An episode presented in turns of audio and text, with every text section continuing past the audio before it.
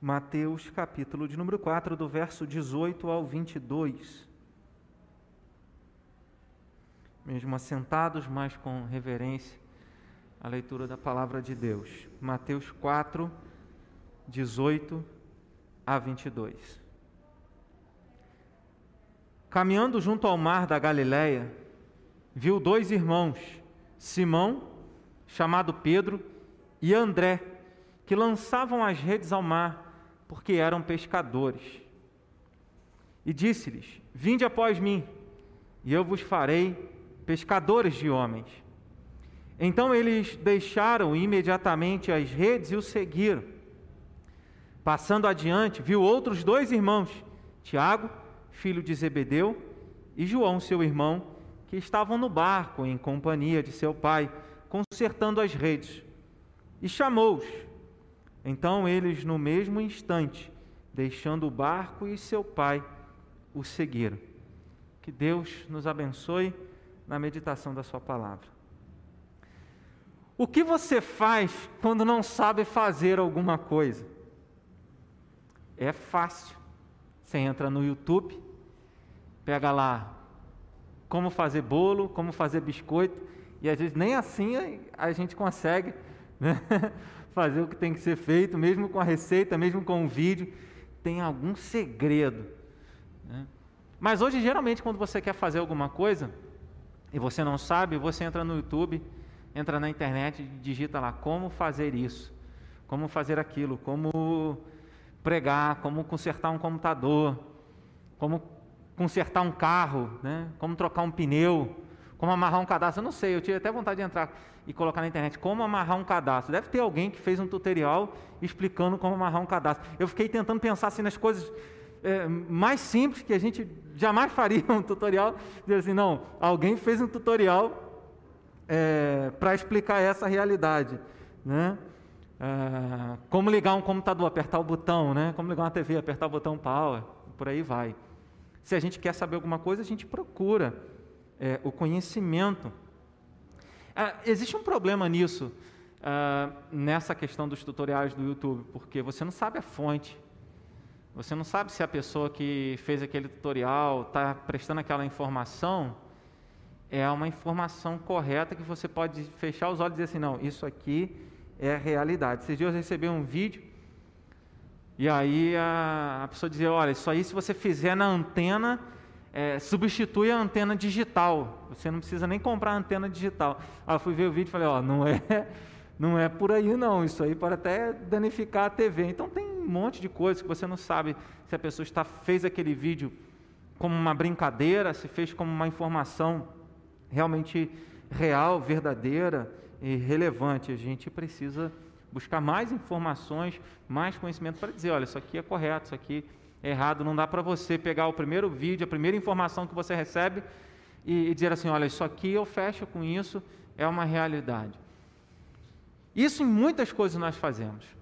Mas quando se trata o que é ser um discípulo de Jesus, não dá para ir para o YouTube e pegar um tutorial.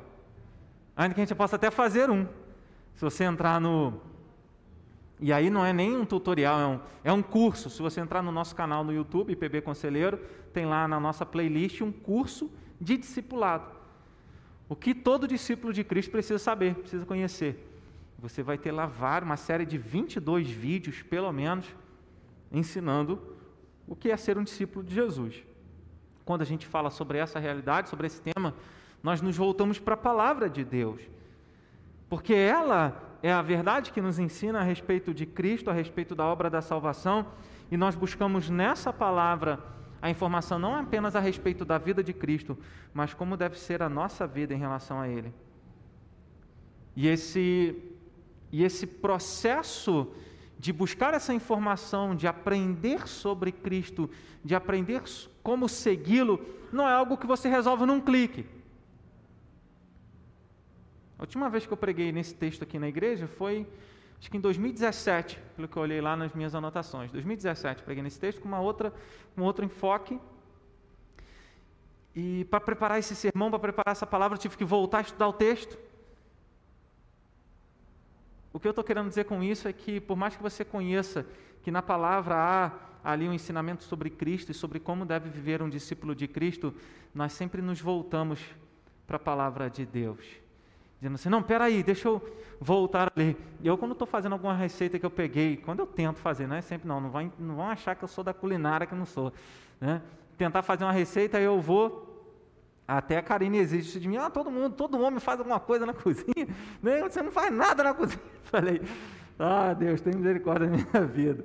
Né? Aí, mas quando você vai fazer uma receita, não sei se você é assim, eu sou assim, eu coloco a receita lá. Toda hora eu tenho que voltar. Dois ovos, sabe? três ovos, sabe? Três ovos, aí eu volto. Porque se eu ler tudo, três ovos, açúcar, não sei mais o que, eu já vou me perder no meio do caminho. E eu tenho que sempre que voltar. A gente que é crente, a gente que é cristão, nós temos uma memória fraca. E sempre precisamos, embora o exemplo seja simples, é, é sempre precisamos nos voltar para a palavra e dizer: olha, é, o discípulo é assim, o discípulo anda dessa maneira. Olha, corrige isso aqui. E assim que nós vamos aprendendo, não num clique, não num único passo, não existe cinco passos para se tornar um discípulo de Cristo. Basta você aceitar os cinco pontos do calvinismo, você se torna um discípulo de Cristo. Não é assim. Não existe é, é, é, um, um passo de mágica. Agora, essa realidade é, da web, da internet e dos tutoriais faz a gente ansiar pelas coisas rápidas, né? A gente vê o coach gospel aí, né? Que fala: se você fizer isso, cinco passos para você ser um pastor de sucesso. Cinco passos para você ser um crente próspero. Se fosse assim um discipulado de Cristo. Mas não é assim. É um processo, é uma jornada, mas a internet, o mundo, a sociedade, e nós vamos crescendo, aprendendo assim, tudo é rápido. Quando eu era adolescente, lá com uns 14, 15, 16 anos, ia fazer uma, baixar uma música de MP3 na internet. Levava três horas para baixar dois megas.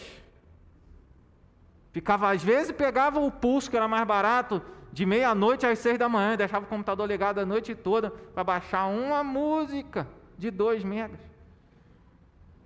Ah, hoje o, o homem vai baixar lá um, um filme, um jogo de 10 gigas. Baixa em uma hora, 10 gigas em uma hora. Ah, está demorando muito essa internet. A gente acha que tudo é rápido, a gente está sendo ensinado a, a, a, ter pressa com tudo. E você acha que fez um curso discipulado, três meses na classe com o pastor André, ah, foi batizado, fez a profissão de fé, pronto, sou um discípulo de Cristo. Meu nome agora está no hall de membro da Igreja Presbiteriana de Conselheiro. Fechei, consegui, alcancei. Não é assim. E a gente tem pressa e ao mesmo tempo o discipulado é um processo e é algo que leva tempo. E é isso que o texto está dizendo. Jesus, no início do seu ministério, ele começa a chamar pessoas para andar com ele.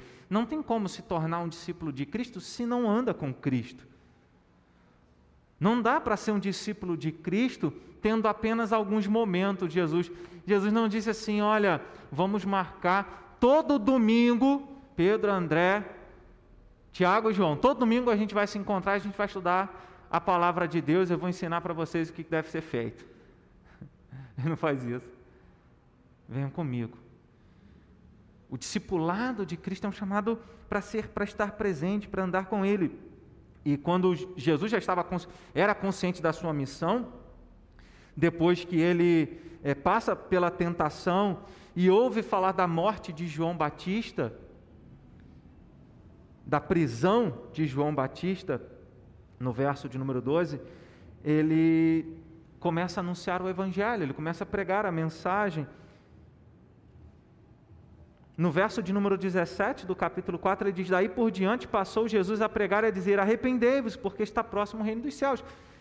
Jesus, por onde passava, chamava as pessoas ao arrependimento, chamava as pessoas a crerem no Evangelho, a reconhecerem a mensagem é, do reino de Deus e também a segui-lo. E as primeiras pessoas a seguir o Senhor são esses aqui que o texto registra. Sem contar também Felipe e Natanael, como registrados no capítulo 1 do Evangelho de João. Por exemplo, é, a gente olha para o texto, de repente, Jesus passa, chama e automaticamente eles vão. Será que eles, a gente tenta encontrar algumas respostas? Será que eles não conheciam Jesus antes? Né, e aconteceu alguma coisa? A gente tem alguns relatos nos evangelhos sobre esse primeiro encontro dos discípulos com Jesus. O primeiro está em João, capítulo de número 1, a partir do verso 35. Jesus passa, João Batista olha e diz: Eis o Cordeiro de Deus que tira o pecado do mundo. Dois discípulos estavam com João Batista. João Batista tinha dois discípulos, e esses dois discípulos deixam João Batista e passam a seguir a Jesus. Seguindo Jesus, Jesus percebe que eles estavam seguindo, diz: O que, vocês querem? E aí eles perguntaram: Senhor, onde o senhor mora? E aí, eles, aí Jesus respondeu: Venho e vejo. E eles são convidados para estar com Jesus. O texto diz: um desses discípulos era André. André, irmão de João, Simão, irmão de Pedro, corrigindo. André, irmão de Pedro, chamado de Simão. Simão, e aí Jesus muda o nome dele para Cefas, quer dizer Pedro. O outro texto não registra, mas a maioria dos intérpretes, dos teólogos vão dizer: por que, que não registra o nome? Porque se eram dois discípulos. Porque era o próprio João. Então era João e André, amigos, eram sócios. Se você ler o Evangelho de Lucas, que traz esse relato também no capítulo de número 5, a pesca maravilhosa, e Pedro se curva e diz: Senhor, afasta-se de mim porque eu sou pecador. Não, agora, Pedro, você vai ser pescador de homens. Só que no relato de Lucas 5 não registra a presença de André, o que mostra que é um evento à parte. É um outro evento. Não é o mesmo evento com informações trocadas, como alguns é, adeptos da crítica das fontes e das formas vão dizer assim: olha, não, isso aí porque a informação foi trocada, eles alteraram alguma coisa. Não, é um outro encontro. Lucas, capítulo de número 5. Mas no Evangelho de João, capítulo de número 1, os primeiros a encontrarem-se com Jesus foi André e João. André, é, ouvindo o próprio testemunho de João Batista, ex Cordeiro de Deus que pecado do mundo, vai conversar com seu irmão Pedro, com seu irmão que até então não era Pedro, era Simão. Diz: Simão, olha, nós achamos o Messias. Vem ver. Pedro vai. Quando Pedro encontra-se com Jesus, diz: Olha, agora você não é mais Simão, você é Pedro. Isso acontece provavelmente com Tiago, porque João, tendo tido esse encontro, porque nós sabemos, a partir do Evangelho de João, que João, que era esse segundo discípulo que não é mencionado pelo nome, porque ele registra a hora. Ele registra, é com base nesse argumento da hora, na hora décima. E aqui algo interessantíssimo: quando nós temos um encontro com Jesus, aquilo fica registrado na nossa história, registrou na mente na história de João. Ele lembrou até a hora que ele teve o um encontro com Jesus. E aí, a partir disso, desse encontro, eles já sabiam e já tinham ouvido falar de Jesus.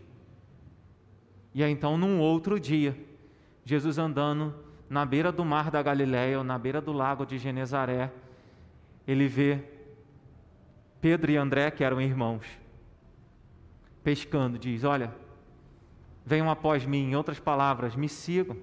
Eles deixam tudo e vão seguir o Senhor. Anda mais um pouco e encontra Tiago e João, que eram irmãos, filhos de Zebedeu, que estavam consertando as redes. Talvez fosse muito cedo é, o momento que Jesus chama os discípulos, porque depois, geralmente, os pescadores passando uma noite pescando, e Jesus vendo ali Tiago e João consertando as redes, e ele diz: Me sigam. E eles deixam o barco, deixam as redes, deixam o seu pai para seguir, o Jesus, para seguir o Senhor Jesus. E aqui nós temos os primeiros discípulos de Jesus. Como ser um discípulo de Cristo? Quais são os passos? Cinco? Três? Eu posso até dividir em três ou quatro pontos, mas é muito além disso. Não é uma jornada de um domingo à noite de 40, 50 minutos. É uma jornada de uma vida para se tornar um discípulo de Cristo para ser um discípulo de Cristo. E aí a, a palavra nos mostra esse chamado. É claro, Jesus sabia da missão e ele tinha que anunciar o Evangelho, pregar, pregar o reino de Deus. E depois que ele fosse um mestre, como era a realidade da época, os judeus sabiam que quando alguém chamasse uma ele estava chamando discípulos para que aprendessem os ensinamentos dele e pudessem depois transmitir a outros, ensinando e ensinando a outros. E foi isso que aconteceu a André e Pedro, a Tiago e a João sendo chamados para serem discípulos, porque quando ele diz: "Venham após mim", ele está dizendo: "Sejam meus discípulos". Quando ele diz: "Me sigam", ele está dizendo: "Sejam meus discípulos". E aí nós aprendemos no verso de número 18: Caminhando junto ao mar da Galiléia, viu dois irmãos, Simão, chamado Pedro e André, que lançavam as redes ao mar porque eram pescadores. Eles não estavam à toa. Aprenda uma coisa: não relacione seu tempo com o chamado para seguir a Cristo. Você não tem que ter tempo para seguir a Cristo porque essa é talvez a desculpa de muitos. Eu não tenho tempo para ler a palavra, eu não tenho tempo para orar, eu não tenho tempo para ir à igreja, eu não tenho tempo para fazer o que Deus manda, eu não tenho tempo para isso ou para aquilo. Conseguimos tempo para muitas coisas, mas às vezes não conseguimos tempo para Jesus, não conseguimos tempo, tempo para a Bíblia. É, é, eles não estavam à toa, eu quero que você guarde isso. Eles não estavam parados. E se você for olhar para um relato geral da palavra, a maioria das pessoas às quais Deus chamou estavam trabalhando. E só, assim, só por alto, Moisés estava pastoreando o rebanho do sogro dele no deserto de Midian. Gideão, no livro de Juízes, estava malhando trigo num lagar para pô-lo a salvo dos midianitas. Davi, tá todo mundo dentro de casa, um monte de marmanjo, usando essa expressão, um monte de marmanjo dentro de casa, da casa de Jessé, pronto para se alimentar. E Davi estava onde? Estava trabalhando lá, cuidando das ovelhas. Todos os mais velhos estavam à toa. E Davi estava trabalhando. Deus, quando chama os servos dele, ele não, ele, não, ele não se importa, na verdade, se você está ocupado ou não, porque não é a sua agenda que determina a agenda de Deus. Não é a sua agenda que determina o chamado de Deus para a sua vida. É a agenda de Deus. Isso é, é nos chama a ressignificar o nosso tempo, ressignificar a nossa agenda. Eles está, Pedro e André estavam pescando, Tiago e João estavam consertando as redes. Eles não estavam parados. Até quando é, é, as pessoas, ou muitos de nós, vamos dizer assim: olha, eu tenho que esperar porque minha agenda, sabe, eu não tenho tempo. Já imaginou se Deus fosse responder assim para nós? Ó oh, Diego, espera aí porque eu não estou com tempo para você, não. Espera um pouco aí, porque eu não estou com tempo para você.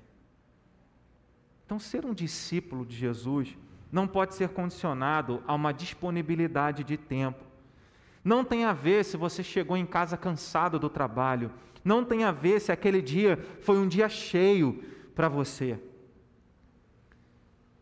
Seguir a Cristo não tem a ver com aquilo que nós fazemos ou queremos, mas tem a ver com um plano de Deus para nós e através de nós tem a ver com aquilo que Deus deseja realizar. Nesse sentido, no texto, não existe uma justificativa ou uma desculpa para quem usa o seu tempo somente para si mesmo e não para Cristo, com o objetivo de fazer o que Cristo manda, claro. Porque não é assim, Senhor, eu vou te seguir, mas eu vou seguir assim, assim, assim. Sabe, não somos nós que ditamos as regras. Nós vivemos um tempo do voluntariado, em que assim, olha, eu, eis-me aqui, mas só terça, sete horas da manhã, é, e sábado, cinco horas. Tá bom, Senhor? Só esses dias, ou domingo, sete horas da noite, é o dia que o Senhor pode contar comigo. Não é, não é assim que funciona o discipulado cristão. Não é baseado naquilo que nós achamos que tem que ser. Não somos nós que ditamos as regras mas Jesus chega e diz: Vem me seguir, vem comigo, anda comigo. Ele não pergunta: Olha, vocês já terminaram de pescar, Pedro e André? Tiago João, vocês já terminaram de consertar as redes? Não é assim. Então, isso faz a gente pensar se nós queremos ser discípulos de Cristo, a não relacionar o nosso tempo com o chamado para seguir a Cristo. Isso significa o quê? Que você tem que seguir a Cristo quando você está pescando, que você tem que seguir a Cristo quando você está consertando as redes, que você tem que seguir a Cristo quando você está em casa, que você tem que seguir a Cristo quando você está na igreja, quando você está no trabalho. Onde quer que você esteja, o que quer que você faça, seguir a Cristo sempre é a prioridade. E aí, tudo que nós somos chamados a fazer é a partir dessa nova dimensão que nós recebemos quando somos chamados por Cristo a dimensão de que a nossa vida não diz respeito a um reino terreno, mas diz respeito ao reino dos céus. Essa é a mensagem. Logo em seguida, Jesus começa a pregar às multidões e falar sobre isso no verso 17, como eu mencionei, porque está próximo o reino dos céus. Essa realidade para a qual Jesus chama e chamou os primeiros discípulos e nos chama ainda hoje, a, a, a dimensão do reino dos céus, não é a dimensão do reino do Diego, os sonhos dele, é, do ministério dele, da família dele, é, é, é a dimensão dos sonhos de Deus, dos planos de Deus, é a dimensão do reino dos céus. Sabe, nós conseguimos chegar a um pouquinha coisa mas quando nós seguimos a Cristo todos os dias e nos dispomos a fazer a vontade dele, tudo vai se descortinando. Claramente, Pedro André, Tiago e João não tinham completa dimensão do que era ser pescador de homens, do que era seguir a Cristo, e eles foram aprendendo isso no processo. E eles entenderam que precisavam dizer: olha, a nossa agenda agora é Jesus quem determina. O nosso tempo agora é Ele que controla. A pergunta que nós podemos extrair dessa ideia, dessa reflexão é: como você tem administrado o seu tempo, o seu dia? Você tem 24 horas num dia. Você tem sete dias. E como você administra o seu tempo, se você for colocar numa balança, quanto tempo você investe e, e, e gasta com aquilo que é material, com aquilo que diz respeito a somente os seus planos, e quanto tempo você gasta ou investe naquilo que é espiritual. E estou dizendo não em questões da igreja, mas talvez na sua própria vida espiritual, no seu relacionamento com Deus. Você se cansa com muitas coisas que não precisa, e aí depois acaba dizendo que está cansado, que não tem tempo para ir à igreja, que não tem tempo para Cristo. Vocês dizem uma charge, uma postagem Domingo. 10, acorda 10 horas da manhã, vai para o churrasco. Duas horas da tarde, a piscina. Depois o futebol. Aí chega às 7 horas da noite com a Bíblia na mão, dormindo, porque já não aguenta mais de tanta coisa que fez. Nós precisamos administrar o nosso tempo com sabedoria. Não é uma questão de velocidade, do quão rápido você caminha com Cristo, é uma questão de administrar o seu tempo para caminhar por mais tempo. Não é quanta pressão, quanta intensidade você coloca num único dia, mas é o quanto você consegue caminhar na presença dele, fazendo a vontade dele na segunda, na terça, na quarta, na quinta, na sexta, no sábado, no domingo. Jesus nos chama para segui-lo também. Esse chamado aqui não é apenas um chamado para os apóstolos. Mas à frente ele vai separar dos discípulos, da multidão dos que creram, doze apóstolos, porque ele os enviou especificamente, dando autoridade a eles para anunciarem um reino, mas esse aqui é um chamado de Cristo para todos nós. Eu estava vivendo a minha vida achando que era de um jeito, achando que, tendo os meus planos, eu vou fazer esse curso, essa faculdade, vou focar nessa área, vou fazer isso. E de repente Deus diz assim: não é nada disso. Eu tenho outros planos para você. Você já se permitiu pensar nisso? Se todos os planos que você tem para você não são os planos de Deus para você, e talvez seja o momento de você parar e, e, repensar o seu tempo, o tempo que você tem dedicado para algumas coisas, e começar a dedicar tempo para aquilo que são os planos de Deus, para o chamado de Deus na sua vida. Então lembremos, Deus não nos chama para ser discípulo dele quando nós temos tempo na nossa agenda mas ele nos chama para ser discípulo em todo o tempo. Então, primeiro passo para ser um discípulo de Cristo, não relaciona o seu tempo com o chamado de seguir a Cristo. Porque independente você tiver tempo ou não, Ele está nos chamando para segui-lo, para andar com Ele. Não para um encontro dominical, mas para uma jornada de relacionamento. Então, quanto tempo você dedica para você? Quanto tempo você dedica para o reino de Deus, a fim de anunciar o Evangelho e fazer discípulos? Se trata disso. O negócio da igreja, o negócio do discípulo de Cristo, não se trata do nosso negócio, não se trata dos nossos planos, das nossas estratégias, se trata do negócio de Deus, que não tem a ver com dinheiro humano, tem a ver com vidas humanas, tem a ver com vidas rendidas a Cristo, tem a ver com pessoas sendo libertas da escravidão do pecado e sendo transportadas para o reino do Filho do amor de Deus. Então, que nós aprendamos a administrar o nosso tempo e possamos considerar como relevante, como extremamente importante o tempo que nós dedicamos para aquilo que é espiritual, para aquilo que é de Deus, e esse é o primeiro passo. Não é passo.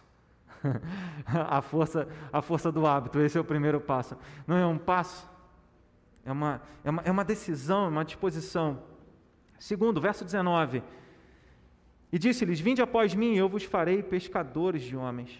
Vinde após mim, ao mesmo que siga-me. Andem atrás de mim.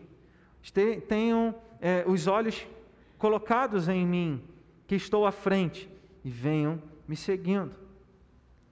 Ser discípulo de Cristo é seguir a Cristo e seus propósitos. Como ser um discípulo de Cristo, se não seguindo o Senhor Jesus e os seus planos e os seus propósitos? Talvez Pedro André, Tiago e João tinham a vida deles assim.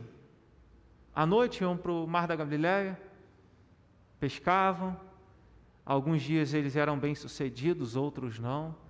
E assim, ao amanhecer, depois de lavarem as redes, iam para casa, vendiam alguns peixes para as pessoas da sua comunidade, outros levavam para casa e assim eles iam revezando a vida deles entre casa e trabalho, buscando todos os dias aquilo que é digno ao homem, como nós aprendemos na palavra no livro de Gênesis, é o trabalhador do seu trabalho. O trabalho não é uma punição de Deus, é algo que honra e nos dá significado e propósito. Eles resumiram a vida deles assim: estava bom, tinham sustento, mas algo fez com que eles deixassem tudo para seguir o Senhor. E foi isso que mudou a história. É, eu não entendo que eles tinham toda a dimensão do que seria: olha, me sigam, eu vou fazer de vocês pescadores de homens. E aqui é importante você pensar nisso também. Olha, quando Jesus te chama para segui-lo, ele não vai te dar o mapa mental, o organograma, de todos os detalhes do processo. Ele não vai te dar, olha, é, na segunda vai acontecer isso, na terça aquilo, na quarta você vai ter que fazer isso, na quinta eu vou exigir isso, quando você chegar aos 38 vai acontecer essa e essa situação com você, e assim vai ser a sua vida. Não. Ele não nos chama para uma jornada completamente segura e, e tranquila em nossas próprias mãos mas ele nos chama para uma jornada de fé, a qual nós não conhecemos o trajeto, mas deve ser suficiente para nós saber que ele está no caminho. Ele está conosco durante a jornada. Eles não tinham dimensão do que seria ser pescador de homens. Como é que a gente vai pescar homens? Talvez falariam algo semelhante ao que Nicodemos falou com Jesus. Senhor, como pode um homem nascer de novo sendo velho? Acaso ele pode entrar no ventre materno de novo e nascer? Ou seja, é impossível, Jesus, que o Senhor está falando. Talvez os discípulos poderiam dizer: Senhor, olha, eu não sei não, será que tem alguém caído aqui na, na água? Nós vamos trabalhar na parte de, de salvar as pessoas que não sabem nadar? Vamos pescar os homens? E não tinham muita noção. Quando Jesus te chama, você pode não saber nada. A chamada dele é irresistível. Quando o Espírito Santo fala ao nosso coração, usando a palavra de Deus, nesse caso aqui foi Jesus falando, mas ele faz ainda hoje usando a palavra dele, e quando ele nos chama pela palavra e o Espírito Santo opera, é impossível resistir a esse chamado. E não tem comparações, não há é, uma, uma avaliação dizendo: olha, será que vale a pena? Não, é, é, deixa tudo para seguir o Senhor. E assim eles fizeram. O chamado de Jesus então fez com que eles deixassem. O Senhor chegou e disse: Vinde após mim, eu vos farei pescadores de homens. E eles seguem o Senhor, eles deixam tudo para seguir o Senhor. Esse chamado de Cristo, ele nos impulsiona a mover os nossos olhos e as nossas ambições das coisas terrenas e a considerarmos a, a, verdadeira necessidade, as questões espirituais, aquilo que diz respeito à alma, aquilo que diz respeito não às questões temporais, mas às questões eternas, as questões que dizem respeito ao reino de Deus e não ao nosso reino, ao nosso domínio. Nós não podemos resumir a nossa vida ao nosso trabalho, ao nosso ganha-pão diário. Não é nisso que está o significado da sua vida.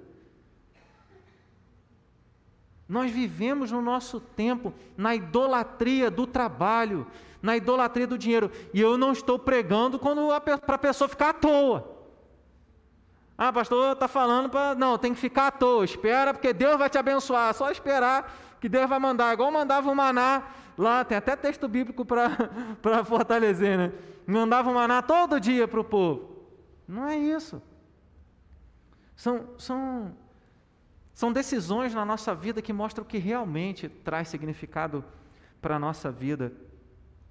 É uma nova perspectiva que os discípulos receberam quando eles começaram a seguir a Cristo.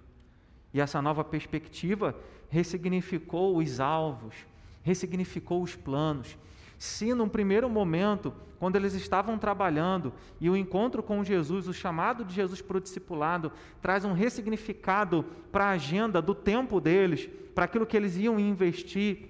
Nesse momento, quando Jesus diz: Olha, eu vou fazer, sigam-me, eu vou fazer de vocês pescadores de homens.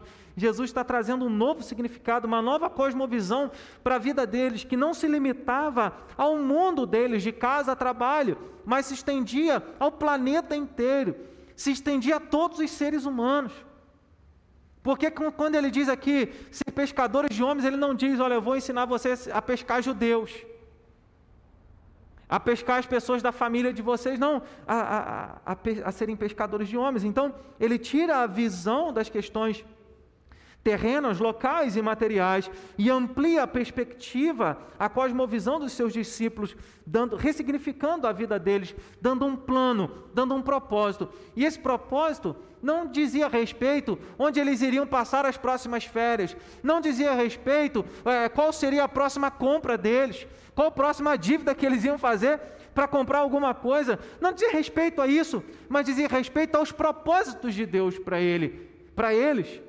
E será que em algum momento da nossa vida nós paramos de dizer para Deus o que nós queremos que Ele faça e passamos a parar de dizer, como Samuel: Senhor, fala, porque o teu servo está ouvindo, eu quero os teus planos, eu quero os teus propósitos para minha, a minha vida. Existem pessoas que querem dizer muito e querem falar muito para Deus, mas pouco querem ouvir dos planos de Deus, pouco querem ouvir dos propósitos de Deus. Isso é, é o discipulado cristão, que traz desconforto, que faz com que todo o plano que você pensou para 2022, você diga assim: olha, deixa eu fechar aqui o meu plano, agora eu tenho que ficar com o plano de Deus. É o plano de Deus. Qual é o plano de Deus? Eu tenho sonhos e busco os planos de Deus para a nossa igreja. De sermos uma igreja relevante no, na nossa cidade uma igreja relevante para as famílias, uma igreja que é instrumento de salvação. Eu estou tentando fazer a minha parte. E você? Vai se justificar na liderança da igreja? Às vezes nós transferimos responsabilidade, falamos, ah, é desse jeito, é assim mesmo, são poucas as pessoas e vamos levando de um jeito que esquecemos de perguntar, de colocar diante de Deus: Senhor, os teus planos para mim, os teus propósitos. Eu não estou dizendo talvez forçar o texto, dizer, olha, você precisa é, deixar de ser o pescador, deixar a sua profissão e mudar de área e se dedicar integralmente a a um ministério missionário. Não é isso que eu estou dizendo. Mas quantas vezes nós resumimos o significado da nossa vida às questões materiais e terrenas? Não é, não é sem sentido, porque muitas pessoas dos nossos dias estão em profunda depressão e tristeza. Parentes, eu não estou dizendo que toda causa de depressão e tristeza é porque a pessoa não está cumprindo os propósitos de Deus. Não estou dizendo isso. Mas quando nós focamos nos nossos planos terrenos e eles se frustram, não tem mais sentido na nossa vida, não é assim? E existem pessoas, talvez que você já conheça, pode dizer assim: olha, minha vida não tem mais significado, minha vida não tem mais sentido, porque eu perdi a minha família, eu perdi o meu trabalho, eu perdi a minha saúde, agora tem a Covid, eu estou isolado. Se você for pensar nos seus planos em termos terrenos, desesperador, perdemos o significado da nossa história, mas quando nós olhamos para Cristo, quando nós olhamos para os planos de Deus, o significado da nossa vida não é algo que diz de 1900, 8 de outubro de 1983, o solzinho, e até o dia da minha morte. 70, 50, não sei, mas traz um significado eterno. E quando você entende que a sua vida tem um propósito eterno, que Deus está te chamando, que Jesus te chama para segui-lo, dando um significado eterno, dando um propósito eterno, porque aquilo que nós fazemos aqui como discípulos de Cristo reflete na eternidade. Como? Toda vez que nós fazemos um discípulo, a Bíblia diz que a festa no céu, os anjos celebram, e a gente muda a realidade de uma pessoa, não para 20 anos, 30 anos, 50 anos. A gente é instrumento de Deus para mudar uma realidade eterna da vida de uma pessoa. E aí isso é importante para nós. Porque se você olha para a sua vida e não encontra muito sentido, quantas pessoas à nossa volta dizem assim: ah, não vale mais a pena viver, né? Tem mais sentido para mim. Talvez você já vivenciou uma depressão, um momento assim. Tudo que você faz parece que você está batendo em ponta de faca, não adianta nada. Nada acontece, as coisas não mudam, você não experimenta uma nova fase na sua vida, um novo tempo na sua vida. Até que você encontra Jesus, até que Jesus te encontre. Os discípulos estavam lá e ele foi ao encontro deles. Até que Jesus te encontra e te chama para segui-lo. Diz: Olha, deixa todos os seus sonhos, todos os seus planos. Eu tenho planos para você. Que pai e mãe que não olha para os filhos e diga assim: Eu sonho que os meus filhos, que as minhas filhas façam isso, alcancem aquilo, sejam assim, vivam assim. Todo pai e o nosso Senhor não é diferente. Então, ou correspondemos ao chamado de Jesus, seguindo pela fé ao desconhecido. Me segue, eu vou fazer isso, vocês não sabem como será, mas me sigam. E aí o seguimos pela fé, com arrependimento dos nossos pecados e tendo uma visão de mundo que nos faz perceber que melhor é estar na presença de Jesus, sem barco, sem rede, sem peixe, do que estar sem Jesus com tudo. Até hoje na, na classe de escola dominical, Rodrigo colocou alguma coisa nesse sentido, né? Dizendo assim, ó, vou, Deus faz uma proposta, né? Te dou tudo o que você deseja, sem a minha presença. E você não vai ter nada do que deseja, mas te dou a minha presença todos os dias. É a melhor presença de Deus.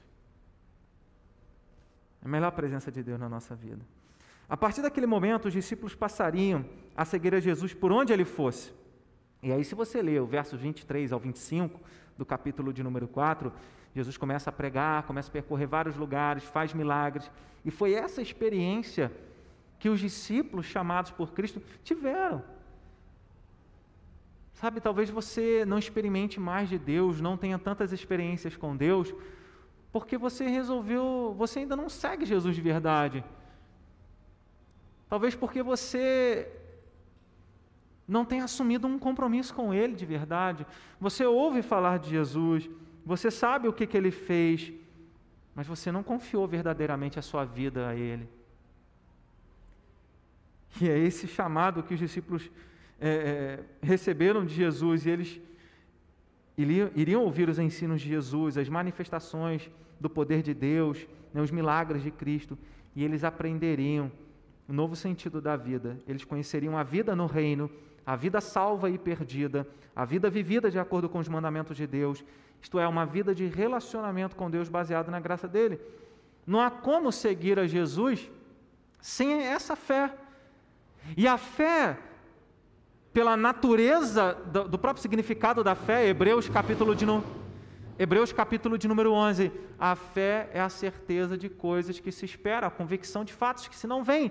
Se Jesus nos chama para um caminho em que não se exige fé, em que todos os elementos estão debaixo do controle das nossas mãos, não, já não é um chamado para segui-lo em fé, mas para segui-lo baseado nas nossas convicções, nos nossos achismos, na nossa segurança. Não, mas ele nos chama a deixar tudo aquilo que nós colocamos como segurança e confiança na nossa vida. Diz: abandona para seguir e experimentar os propósitos. É importante lembrar: você não deixará os seus planos e propósitos e buscará os propósitos de Jesus para você, a menos que você confie nele total e verdadeiramente. Você não vai deixar os seus planos e seguir os propósitos de Jesus a menos que você confie nele. É um passo de fé. Isso é seguir a Cristo, confiando que Ele deu a vida para a nossa salvação e cada passo que a gente der buscando o Senhor, Ele estará nos sustentando, Ele estará conduzindo os nossos passos.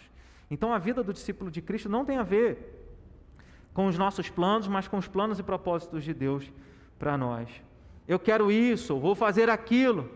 Isso as outras pessoas dizem a respeito da própria vontade delas. Mas o discípulo de Cristo resolve viver para a glória de Cristo. Como apóstolo Paulo, será que nós diríamos o mesmo? Em Gálatas 2, versos 19 e 20. Porque eu, mediante a própria lei, morri para a lei, a fim de viver para Deus. Estou crucificado com Cristo, logo já não sou eu quem vive, mas Cristo vive em mim. E esse viver que agora tenho na carne, vivo pela fé no Filho de Deus que me amou e a si mesmo se entregou por mim. Jesus vive em mim quando eu escolho o meu prazer ao invés da vontade dele. Jesus vive em mim quando eu escolho o descanso e o lazer ao invés dos propósitos e da missão que ele declarou para mim e determinou para mim. Jesus vive em mim quando eu quero conforto, comodidade, comodismo, ao invés de incômodos, lutas, mas para o Evangelho, por causa do Evangelho, por causa de Cristo. E Paulo diz: Cristo vive em mim. E esse viver que agora tenho na carne, vivo pela fé no Filho de Deus, que me amou e a si mesmo se entregou por mim. Filipenses 1, verso 21. Portanto, para mim o viver é Cristo, morrer é lucro. O propósito é claro aqui fazer de vocês pescadores de homens. É a mesma ideia de Mateus 11, verso 19, e de, portanto, fazer discípulos de todas as nações. Ser pescador de homens é fazer discípulos, é a mesma missão, é o mesmo chamado. Não há discípulo que não faça discípulos. Talvez seria um outro aspecto. Como ser um discípulo de Cristo se não fazemos discípulos de Cristo? Não existe. Como ser um discípulo de Cristo se não vivenciamos o seguir a Cristo e vivenciamos os propósitos de Cristo para nós? Então, pescando homens, fazendo discípulos, estaremos ensinando as pessoas a serem discípulos de Cristo e a conhecerem Jesus como Senhor e Salvador de suas vidas. Como ser um discípulo de Cristo? Verso 20 ao 22. Mude suas prioridades. Então eles deixaram imediatamente as redes e o seguiram. O verso 21 diz que eles estavam no barco em companhia de seu pai, consertando as redes, e chamou-os. Aí o verso 22. Então eles, no mesmo instante, deixando o barco e seu pai, o seguiram. O que é prioridade para você? Se eles não tivessem deixado tudo, imediatamente, aqui mostra duas coisas: deixar tudo, o chamado de Jesus é prioridade. Imediatamente, é urgente. Ah, olha, amanhã, se domingo que vem eu começo o meu propósito com Deus, eu vou seguir a Jesus, vou me preparar. Não, já está errado. É agora. Você não pode sair desse culto, ou não deveria sair desse culto, é, pensando com você mesmo: olha, eu estou consciente de tudo aquilo que foi dito, mas eu vou esperar um pouco mais. Eu quero dizer que você está errado ao pensar assim. Se Cristo precisa esperar, se a igreja precisa esperar, se a sua aliança com Deus, com Cristo, através de uma pública profissão de fé e o batismo, precisa esperar, então já não é Cristo que você está seguindo. Então já não é, ele já não é a sua prioridade. Porque quando algo, é, quando algo é prioridade, a gente tem pressa, a gente não espera, a gente não deixa para depois. E os discípulos entenderam, é claro, com base na própria fala de João Batista: Eis o Cordeiro de Deus que tira o pecado do mundo. E aquilo ficou gravado na mente de André, Pedro, Tiago e João. E eles pagaram para ver. Quer saber? Eu vou seguir. Eu vou. E nós sabemos que isso foi uma obra do Espírito Santo de Deus. Mas eles decidiram. Eles mudaram as prioridades deles. Não era mais os peixes, não era mais os, a, a pesca, era o próprio Senhor Jesus. Não tinha a ver com os sonhos deles, não tinha a ver com a realização deles, com as conquistas deles, mas tinha a ver com Jesus somente. Mateus, que é o que registra esse evangelho, ele deixa tudo prosseguir o Senhor. Ele estava contando os dinheiros, os impostos. E Jesus para e diz: segue-me. Ele nem questiona. Ele não diz para onde. Ele não diz por quê. Ele não diz o que o Senhor vai fazer comigo. Ele levanta e segue. Enquanto você fica no porquê, no para quê, no será, no talvez, enquanto você fica questionando, você perde a oportunidade de seguir o Senhor e ter a, a sua vida virada de cabeça para cima. Quando as nossas prioridades são ajustadas segundo a visão de Deus, quando os nossos quando aquilo que é importante e urgente realmente encontra lugar na nossa vida, que é o próprio Senhor Jesus.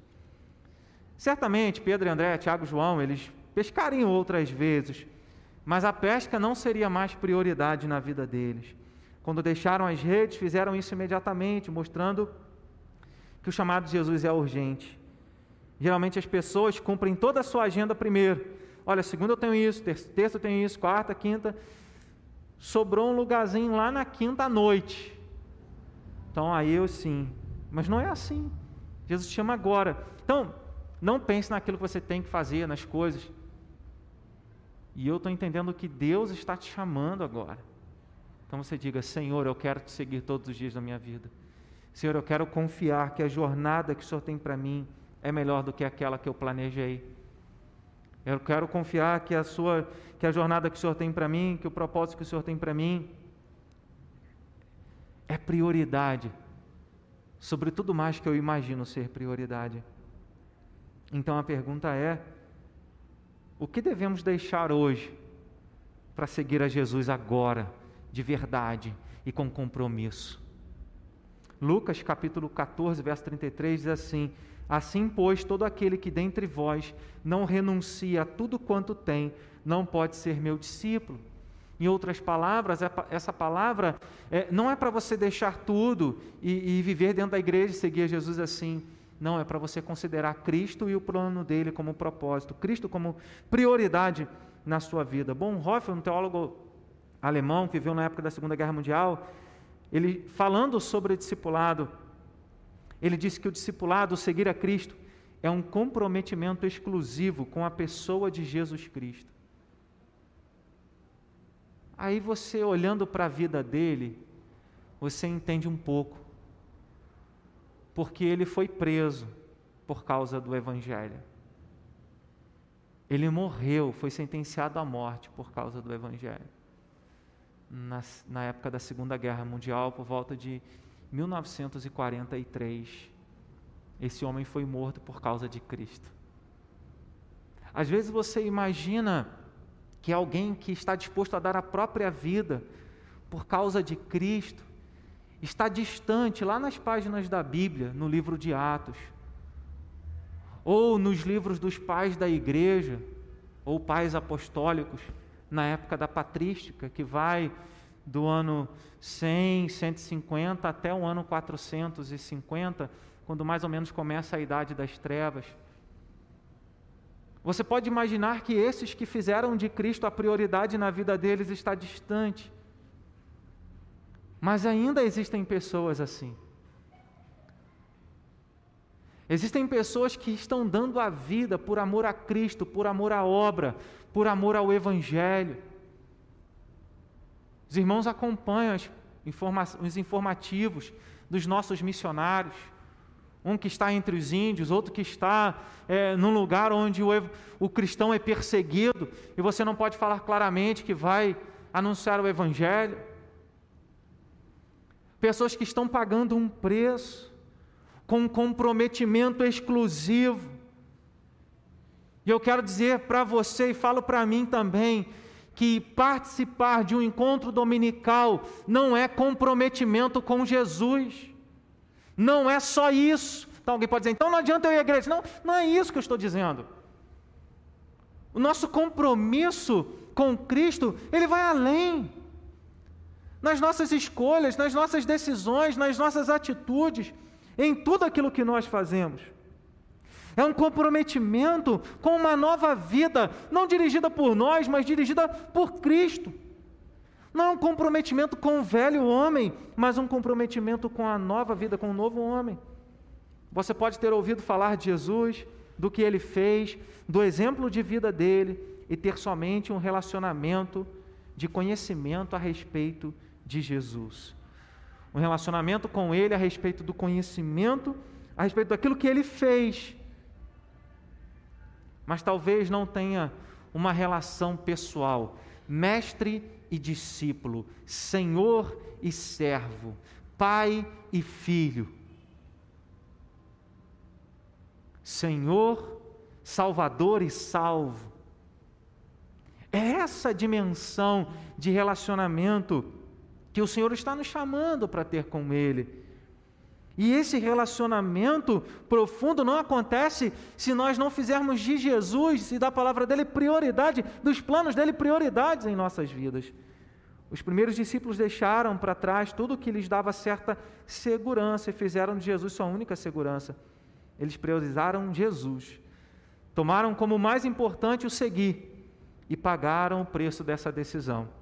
Marcos, capítulo 8, verso 34 e 36 Jesus fala assim: Então, convocando a multidão e juntamente os seus discípulos, disse-lhes: Se alguém quer vir após mim, a si mesmo se negue, tome a sua cruz e siga-me. Quem quiser, pois, salvar a sua vida, perdê-la-á. E quem perder a vida por causa de mim do Evangelho, salvá-la-á. Que aproveita um homem ganhar o mundo inteiro e perder a sua alma? Jesus ensinou que não é fácil, porque existe uma porta estreita, um caminho estreito, existe um preço a ser pago. Algumas vezes nós cantamos na igreja, ainda existe uma cruz. Não aquela que salva, mas aquela que demonstra que fomos salvos. Aquela que demonstra que somos discípulos de Cristo, que é o preço que nós pagamos para andar com Jesus. Quando nós seguimos o Senhor, nós tomamos uma atitude. Mais do que falar de Deus, ó oh, Deus, eu te amo, ó oh, Deus, o Senhor é a prioridade, são atitudes que demonstram isso. E eu quero encerrar falando sobre isso. Como ser um discípulo de Cristo? Tome uma atitude real de obediência. Você que não creu, creia em Jesus como seu Senhor e Salvador. Você que não assumiu uma aliança com Jesus através do batismo e profissão de fé, Assuma uma aliança com Jesus e a igreja dele, através do batismo em profissão de fé. Você que está apenas como um espectador do que está acontecendo no reino de Deus, tome uma atitude e seja um agente do reino de Deus no seu trabalho.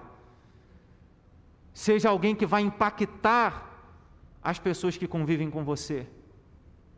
Até quando Jesus e o nosso relacionamento com Ele será apenas algo platônico, algo no campo das ideias, algo que acontece apenas na nossa mente e no nosso coração. E aqui não estamos falando de sinceridade, estamos falando de atitude. Talvez para muitos discípulos dos nossos dias seja a mensagem de Jesus para a igreja em Éfeso. Conheço as tuas obras, conheço o que você fez, conheço tudinho.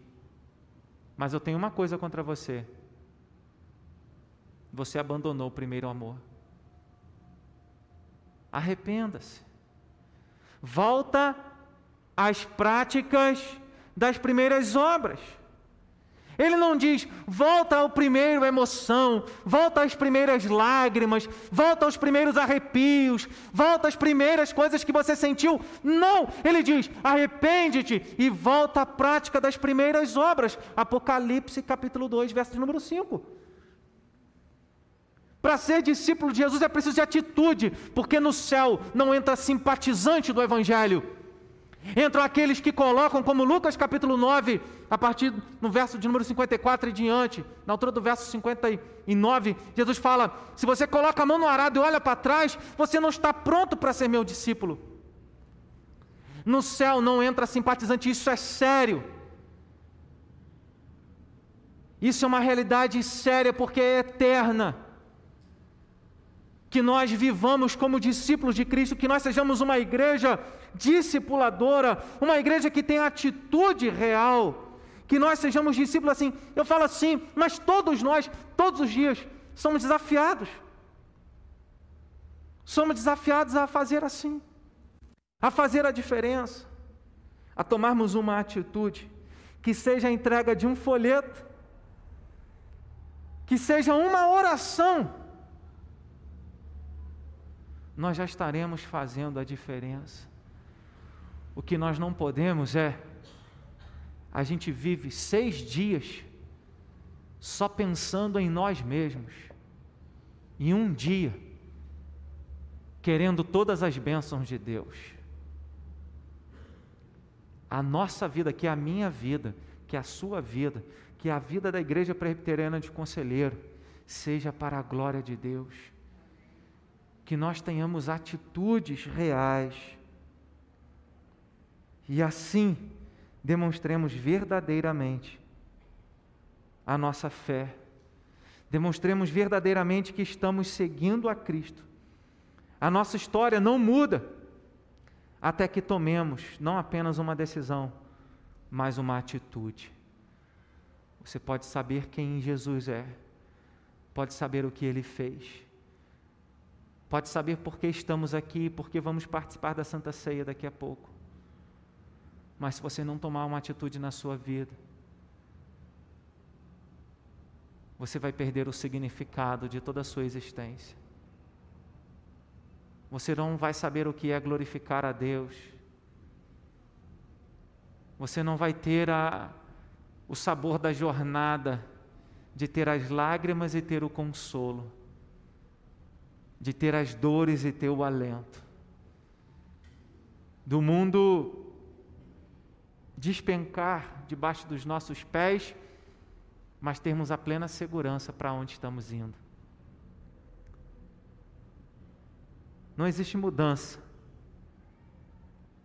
sem discipulado, sem uma vida de seguir a Cristo, sem uma vida em que nos comprometemos em fazer. Jesus diz: Vem, e eles foram. O que Jesus te manda fazer? O que Jesus nos manda fazer? Faça. E assim estaremos demonstrando que somos discípulos de Cristo. Você tem vivido como um discípulo? Jesus está chamando cada um de nós para que verdadeiramente vivamos como discípulos. O que você vai fazer agora? Mais um domingo que você ouve uma mensagem. Mais um domingo que você cultua a Deus. Mais um domingo que você vem louvar ao Senhor. Mais uma semana que começa. Essa semana pode ser um divisor de águas. Esta hora agora pode ser um divisor de águas na, na sua história. Se você decidir realmente deixar tudo e considerar Jesus como mais importante na sua vida. Quero te